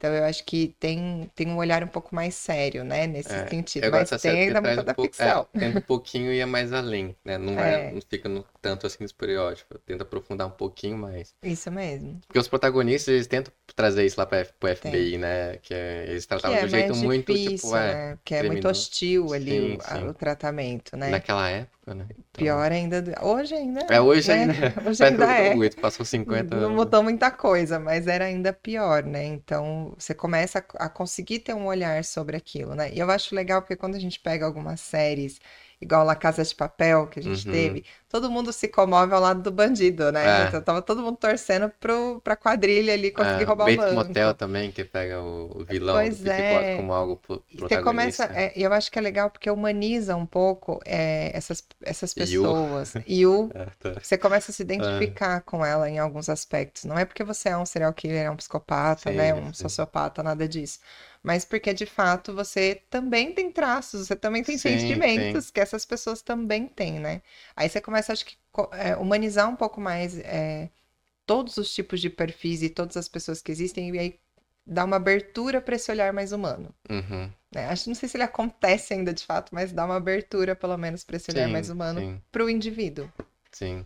É algo que tava quase 100% fechado, pelo menos tá uma abertura um pouco maior. É. Se não grande, assim, tal, mas... Porque a gente consegue trazer um pouco mais de humanidade para esse sistema, né? Quando a gente pensa na parte Uhum. jurídica ali, principalmente o sistema carcerário, você tem um olhar é, bem agressivo, né? Um- Sim, a gente não tem uma estrutura que facilita também, né? Para que as coisas aconteçam num outro formato. uhum, Então eu acho que vai, a gente vai plantando uma sementinha para daqui a alguns anos, quem sabe, ser diferente. É, é, eu, eu pensei na série, né? E quando você falou, é, antes, né? Antes da gente gravar aqui o episódio agora, mas quando você falou assim, ah, Psicologia Mara Nova, 60 anos, eu pensei, ah, é 60, 70, 80, mais ou menos na época ali. É, do é que estavam surgindo com, né? com, com o termo serial killer e tal. E, e aquilo que a gente falou também, né? Tipo, de ter essa abertura é importante porque é, se a gente não lida com aquilo, finge que o problema não existe, dificilmente vai melhorar, né? Dificilmente. Então é importante discutir coisas como, como essa que a gente está falando para para haver um melhoramento, né? Como não só dos indivíduos que estão envolvidos ali, como sociedade, né? Que afeta a todos nós, né? Eu gosto muito dos seres que são incomodados, sabe? As pessoas que se incomodam com as coisas. Se for pensar um pouquinho no perfil de Freud lá atrás, Hum, ele era um psiquiatra que se incomodou com as coisas como elas estavam. E sim. aí ele começou a conseguir ver outras coisas. Acho que quando a gente começa a se incomodar com as coisas como elas estão, a gente tem a possibilidade de ver coisas novas e de De promover né? Também, mudança, né? né? Promover mudança, é. Senão, se não tem esse incômodo, você fica ali paradinho no mesmo lugar. Eu, eu- é, na psicologia você deve ser tratado isso, me corrija se errado, se não trata, que, que, que eu já vi isso também, tipo, já vi, né? Eu, né, li ou é, me informei um pouco sobre. Não sei se eu me informei ou se eu me desinformei, mas enfim. É que aquela coisa, tipo, a gente, como ser humano, é, tem medo do desconhecido. E também. E aí a gente tem, digamos assim, duas possibilidades, né? Maiores, assim. Ou você. Até por isso que eles falam que o ser humano se desenvolve tanto. Porque pelo meio desconhecido a gente tenta descobrir e resolver aquilo, mas a gente tem, muita gente também pode ter aquela outra ação de recuo, né? De não querer Uhum. lidar com aquele meio desconhecido, né? Então, enfim. É, E. acho que é isso que faz a gente precisar tanto falar sobre diversidade, sobre inclusão. A gente está falando do diferente. Tudo Uhum, que é diferente, em algum momento da história, você pega para olhar coisas que foram diferentes, características, seja físicas ou psicológicas, que apareceram diferentes no ser humano, a gente teve uma resistência extremamente absurda para lidar. E aos uhum. poucos a gente foi naturalizando e aprendendo a lidar com aquilo. Assim como as diferenças é, e inovações tecnológicas, por exemplo, né? Sim. Você vê as gerações, elas têm vários conflitos ali, porque ah, eu não quero lidar com Uhum, isso, não quero lidar com a tecnologia, quero meu telefone fixo, cadê que eu uhum. posso ligar para as pessoas, É, né? Não quero uma câmera, não quero conversar com alguém por vídeo, não quero postar coisas numa rede, não quero um aplicativo de relacionamento, sim. né? É, Você tem essas resistências porque a gente tem a dificuldade, a gente já está acostumado com o Sim, cenário. Para a gente é difícil mudar para outro. Exige, Aham, demanda fazer essas mudanças, né? Então a gente vai ter para tudo, seja para comportamento, seja para característica física, para inovações que acontecem com a evolução mesmo do mundo. É, eu, eu fiz até. Não, me trouxe. É só, só um comentário rápido, mas vai entrar nesse ponto. Eu fiz um. é, acho que um pouco antes da pandemia, eu fiz um texto que chamava. Como que é? Acho que era o, o, o problema da tradição e o benefício do modismo. Que é justamente fazer essa inversão assim de papel. Porque tu fala assim, ah, vê uma coisa, tipo, pode ser tecnologia, uma ferramenta, uma rede social, qualquer coisa. Ou um movimento, né? Assim, ah, isso é modismo, né? E vê como um problema. O importante, o legal é a tradição, né? E Uhum, aí tem tudo a ver com o que você está falando na questão de mudar, né? A gente tá é. acostumado com algo, não quer mudar. Eu mesmo, por exemplo, quando é, com rede social, algumas coisas eu fiquei mais resistentes a, a usar, usufruir, ou a ver, consumir, qualquer coisa assim. Quando surgiu o Snapchat, eu falei, nossa. Eu falei, que que é esse negócio instantâneo e tal? Aí veio com os stories pro Instagram, eu nunca fui pro Snapchat, né? E aí eu falei, não, vou usar Story. Hoje, basicamente, uso Story Só muito mais do story, que né? até feed, né? É. E, e até gosto, né? Aí vai fazer o quê, né? Aí muita gente, é, a gente lida é, diariamente com isso. O TikTok, né? Ai, que TikTok, só criança, só dança e tal. Enfim, aí um monte de gente usando TikTok aí que Isso criticou no é. início. E por aí vai. O, agora, você tem mais algum ponto da questão de, de estereótipo ou do como a cultura pop trata isso? Ou- Não, acho que né? estamos ó, ok. é, en- então eu quero que você indique alguma coisa nesse sentido, para quem está começando na psicologia principalmente, uma indicação de conteúdo, pode ser indicação de conteúdo, de hábito, então se for de conteúdo, né, pode ser um podcast, pode ser uma série, um documentário, um filme, ou um artigo, um livro, qualquer coisa assim, ou de hábito, né, um psicólogo estiver começando assim, ah, faça, é, faça, não faça isso, né, com sua obrigação, mas diante da sua experiência, né, o que, que você indicaria para quem está começando? Olha, eu indico um livro para todo mundo, nem é tão novo esse livro, É. mas, mas eu acho que ele traz, ele retrata muito o dia a dia de um, de um profissional de psicologia e ele tira esse, esse glamour que as pessoas colocam que não existe, né? É, que chama Cartas a um Jovem Terapeuta, do Ah, Conrado você comentou, é Caligari. verdade, né? Eu sou apaixonada por esse Eu livro. anotei, Eu mas acho não que li. Ele é bom para todo início assim de, de profissional dentro da psicologia, né? É, ele traz de uma maneira bem nua e crua, eu diria, como é a profissão, e acho que é importante para a gente ter contato com a realidade, né? Às vezes a gente romantiza muito as coisas. Uhum. E não é isso que você vai encontrar no dia a dia. Então, eu acho que é importante ter esse contato com algo real. Principalmente se você não conhece um profissional da área, Sim. se você não sabe como é o dia a dia, vai te trazendo um pouquinho mais de, de realidade. Mas uma dica que eu acho que é importante, que eu gostaria de deixar também, é procure mais sobre a área. Então, você está estudando, você tem o interesse em estudar, procure alguém que trabalha na área, converse com profissionais, entenda como é o dia a dia, entenda as possibilidades que existem nessa área. Porque a gente se limita, igual eu comentei. Quando eu cheguei na psicologia, eu achei que era só psicologia clínica. Uhum. Cheguei lá, nossa, tinha um leque de opções, de possibilidades e de coisas que o psicólogo faz, que eu não tinha ideia. E eu não conhecia também ninguém da área para poder conversar, assim, eu não tinha essa Uhum. possibilidade. Hoje a gente tem LinkedIn, você dá uma pesquisa lá, você acha Nossa, zilhões é de cheio de profissionais. psicólogo. É uma área muito, muito boa para quem tá É, nesse e as caminho. pessoas no LinkedIn são abertas para fazer network. Uhum. Então, assim, tem a iniciativa, né? Manda mensagem, adiciona, procura, conversa, troca, compartilha. É óbvio que você vai encontrar pessoas que não estão abertas, porque isso você tem em qualquer área, mas a maior parte das pessoas, principalmente que estão no LinkedIn, estão muito abertas a trocar experiências. Uhum. Então, o que mais faz com que a gente se desenvolva e a gente aprenda é troca de experiências. Eu acho que isso vem da antiguidade e não vai mudar Sim, nunca sim. Que é essa, esse passar de um para o outro, né, ali, de você poder entender como que o outro viveu aquilo e como é que você vai viver, vai ser de maneira A diferente. partir de onde tudo parou, né? Não fica tudo do É. zero, né? A gente consegue transmitir isso, E não né? é só leitura, né? É Sim. óbvio que a gente, quanto psicólogo, lê horrores, É. muita coisa para ler, muita teoria. É, estuda muito, tem muitos vídeos também, tem muitos psicólogos que são mais renomados, escritores que estão no, no Instagram e que fazem, produzem muito conteúdo legal, conteúdo de Sim. qualidade, mas a- nada substitui a experiência, sabe? A troca de experiência, a interação humana. Eu acho que Uhum. foi isso que todo mundo ficou privado na pandemia, né? E Deu uma surtada ali. Nada substitui isso. Então, ter network, conversar com outras pessoas, com outros profissionais, entender qual é a visão de cada um sobre aquilo, e aí sim comparar com a ciência, Uhum. vai fazer com que você tenha uma, uma visão profissional mais robusta. Eu acho que o que me faz hoje ser uma profissional mais completa, e claro que eu ainda tenho muita coisa que aprender, foi ter passado por várias empresas diferentes, por várias áreas diferentes, ter me permitido fazer escolhas diferentes. Uhum. Hoje eu tenho um olhar muito amplo de várias coisas que talvez se eu tivesse ficado numa Só linha só, no meu mundinho eu né? não teria. Não tem nada de errado para quem quer Também, ficar, sim. né? Tá tudo bem. Acho que ser especialista em uma determinada coisa também é bom. Mas eu sou uma pessoa curiosa, eu Uhum. demando e eu quero saber mais, eu quero conhecer mais, e isso me faz bem.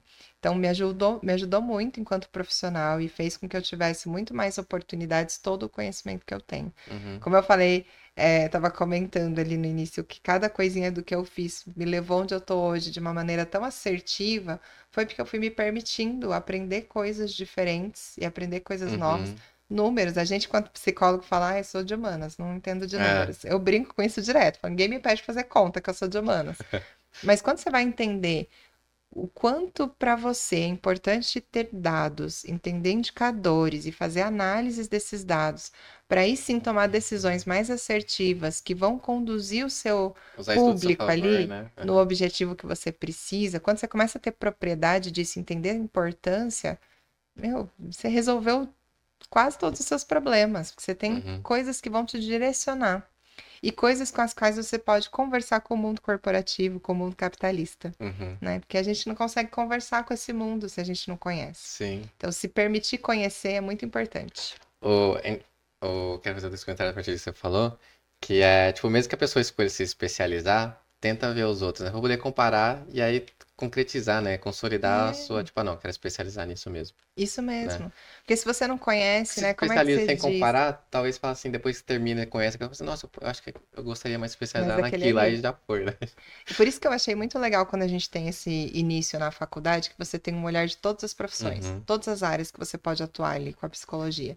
Porque aí você consegue ir direcionando, porque a faculdade é isso, você vai Uhum. trazendo mais para você aquelas áreas que te chamam mais atenção, né? Uhum, Cê- Óbvio que você vai precisar estudar tudo, você vai passar em tudo, uhum, mas você vai se aprofundando mais naquelas que te chamam mais atenção, não dá para aprofundar em tudo, né? uhum, Então ter esse olhar é fundamental, senão você fica perdido. uhum. Uma, uma outra curiosidade, rapidinho, antes da gente ir para a última tela aqui. Você falou do People Analytics. O que que seria o People Analytics? Eles são todos os indicadores normalmente utilizados na área de gestão de pessoas. E aí a gente pode estar falando de departamento pessoal, que você inclui folha, benefícios, né? Toda essa parte, até mesmo a parte jurídica ali do RH, como de recrutamento e seleção, treinamento e desenvolvimento. Então, People Analytics, ele engloba normalmente tudo que é análise de pessoas, na Uhum, tradução é, livre aqui, tradução. né? Mas ele envolve tudo que está dentro da área de pessoas dentro de uma empresa, que normalmente está abaixo da RH. A gente não tem muito o People Analytics direcionado para a área de, de saúde, com contexto geral. Ainda é algo muito novo, né? Uhum, Então, não acredito que a maior parte dos cursos não vão abordar esse tema. Então, o quanto de saúde mental a gente está trabalhando e qual é o impacto. Mas eh, tendo a base de um People Analytics, você consegue trazer isso para o seu contexto, né? uhum, Você consegue trazer isso para a saúde também. Eu acho que a área de saúde agora vem incorporando psicólogos, uhum, né? A área de saúde, normalmente nas empresas, tem médicos e enfermeiros. uhum. Não tem psicólogos. Agora as empresas estão começando a olhar para ter um psicólogo também. E aí a gente vai ter que trabalhar com indicadores também, né? Não tem outro jeito. E é importante você ter esse olhar de como é que eu traduzo a saúde mental em números. Uhum. Ó. É, eu só para elucidar mesmo, era para mim, eu, eu entendi que era algo mais nesse, nesse caminho do People Analytics, mas eu falei, vai que alguém confunde, ah, é o nome de uma ferramenta, sei lá, enfim. É, pode ser até que tenha É, ferramenta tá, com nome, já né? pegou esse nome, né? Pode ser. Mas só Mas para não. deixar evidente aí. É, agora, mostrando só mais aquela tela que a gente estava mostrando antes de começar aqui. Então, bom, a parte da descrição aqui da sua carreira a gente já falou bastante, né? É só um resumo aqui. É, eu- nessa hora aqui da- do episódio, eu costumo dar a oportunidade para a pessoa comentar um pouco mais, especificar o que envolve os hobbies. Então, por exemplo, dependendo se a pessoa coloca cinema, fala assim, como, como que você está envolvido com cinema? Você é mais de consumir ou você atua, né, um pouco Aham. dentro da área? Tipo, ah, é, outra pessoa colocou assim, cerveja artesanal. Não tem, calma aí, mas você, né, é, produz ou degusta, né? Você gosta de provar. Aham. Então, eu quero que você conte um pouquinho como você está envolvida aí com a parte de dançar, viajar e cantar. Viajar, acho que é, Bom, é viajar mesmo acho para todo mundo, é, né? a gente viaja, Mas não é. tem jeito. Seja viajando fisicamente ou psicologicamente, a Aham. gente viaja até na profissão, Sim, né? sim. Tem que viajar um pouco. Eu sempre gostei muito de dançar, desde pequena, dançar e cantar. Quando eu era criança, eu falava que eu ia ser cantora, inclusive. Uhum, aí. A gente mudou para psicologia, mas eu fiz uma mudança acertada, tô feliz. Mas dançar, eu fazia aula de dança até um tempo atrás. Precisei parar um pouquinho, mas logo vou voltar. E eu adoro dançar, dançar qualquer coisa. Eu dançava ritmo, muito, é, eu dançava muito quando era criança. Pode não parecer pela minha aparência física, mas eu dançava muito axé. É. Adorava dançar axé, porque eu sou da época do, do axé no auge também, né? Aham. E aí depois eu fiz aula de dança de salão, fazia aula de samba, de forró. E adorava sair para dançar. Aqui a gente tinha o Rodar, que fechou, né? É. Mas é onde as pessoas saíam muito ali para com esse objetivo. Então eu gosto muito de dançar, gosto de fazer aula, não vejo a hora de voltar, inclusive. E cantar, eu tinha esse objetivo lá atrás que eu desisti. E há um tempo atrás, foi acho que o ano passado, talvez eu tenha um amigo que faz aula de canto e eles fizeram uma apresentação no final do ano, que a escola faz. E eu fui na apresentação Uhum. e achei lindo, assim. Eu tinha conversado com ele sobre o tema e eu falei, ah, eu não tenho dom pra coisa, não, não tenho voz pra isso e tal. E aí ele falou assim pra mim, não, mas cantar é técnica. Hum. E eu falo isso pra todo mundo da dança, dança Hum. é técnica. Aí eu falei, ah, quer saber? Vamos ver. Convenceu com essa É, aí eu fui lá olhar, falei, acho que eu tô com uma crença limitante ali, né? É. Eu fui lá olhar e achei incrível, assim, a professora que conduzia ali a apresentação dos alunos de uma sensibilidade, sabe? De uma leveza. Eu falei, cara, isso faz todo sentido pra mim. Aí eu comecei a fazer aula no início do ano e tô fazendo aula de canto. Legal. Mas não me arrisco a cantar, não, tá? Aham, Não, não vou pedir. Ainda não tô né, É. nessa, nesse, É. nesse ritmo, não. Quem sabe um dia mais pra frente, mas Legal. adoro e me faz muito bem. Assim, eu, eu gosto muito de ter contato com arte de alguma maneira. Sempre gostei. Sim. Acho que é uma forma de expressão muito simbólica e que me ajuda muito no meu dia a dia. Sim. Então, os dois fazem sentido O pra curioso mim. é que se cantar, você saiu de algo, tipo, de voz ativa pra escuta ativa. Verdade, total, né? Olha que De- simbólico é. isso. Do, Pois certa, é. par- de certa Muito forma, bem simbólico. oposto nesse sentido. Meio opostos. O, suas mídias, Meu Então- Instagram, Juliana Ribeiro, underline psico, podem me que é a parte seguir. profissional mesmo. É a minha Instagram. parte profissional, eu publico alguns conteúdos, faço alguns vídeos rapidinhos para falar de alguns temas ali também. É, publico algumas coisas também escritas e tudo mais, mas estou mais nos videozinhos ultimamente. Uhum. E meu LinkedIn, vocês vão achar 500 Juliana É, Ribeiro, Juliana Ribeiro com né? nomes assim, tem bastante. É, mas eu tô lá mais como psicóloga clínica e organizacional. E a fotinho, se não for essa, é uma parecida que Bem agora eu não lembro. parecido. Então dá para me achar lá também e podem me adicionar e trocar ideia, mandar mensagem. Adoro trocar conteúdos e fazer network. Legal, perfeito. Então, obrigado mais uma vez por ter citado o convite, por estar aqui. Eu vou fazer um comentário aqui que eu faço com quase todo mundo também, né? Principalmente as pessoas que têm já bastante experiência na sua determinada área. Geralmente, o primeiro episódio que a pessoa, é, por, enquanto, todo mundo só em primeiro episódio, né? É, é uma aula, é uma aula, até acaba sendo uma aula mesmo. É, enfim, um episódio, um programa mais introdutório, né? Mais básico, por mais que a pessoa possa ser muito avançada na área. E minha intenção ainda, tendo vida longa, principalmente o projeto, né? É, com o podcast aqui, é trazer depois, às vezes, mesmo com os mesmos convidados, né, os mesmos convidados, para dar um, um passo seguinte, assim, né, na, dentro da área. Então, por exemplo, num próximo episódio, não sei se você toparia, né, a gente pode falar sobre outras coisas, tipo, discutir mais Freud, sei lá, Lacan, qualquer outra, é, é, enfim, eu ia falar precursor, ou autor da, do- da área, e avançar mais nesse debate, se você topar. Mas obrigado mais uma vez aí por ter aceitado o convite, por estar aí. Eu que agradeço o convite, foi uma experiência incrível, adorei. Muito obrigada mesmo. Valeu. Eu vou dar aqui os recados finais, então, agora, né? Tem a última tela aí? É isso. Não, só retomando, é, lembrando, né? O Poder do Clique é, um, é uma conta que eu tenho com meu irmão, que a gente fala, faz reflexões assim. É uma coisa mais, tipo, como se fosse desenvolvimento pessoal, né? Mas é mais fazer reflexões de dia a dia. E o Apoia-se, sempre bom lembrar, então, para quem quiser apoiar o podcast, a comunicação de modo frequente mensal, tem a campanha no Apoia-se aí, apoia.se barra né? E também, obviamente, é, contribuições pontuais por meio da, da chave Pix, comunitalkspodcast.gmail.com. E se você ainda não é inscrito no YouTube ou não segue a gente no Instagram, no LinkedIn e nenhuma das plataformas de áudio como Spotify, Deezer, Amazon Music, Apple Podcast, Google Podcast, acompanhe a gente por todas essas mídias que sempre sai é, os episódios ou os cortes ou até as divulgações da- participação, né, de cada convidado, de cada convidada. E é isso, então até o próximo episódio.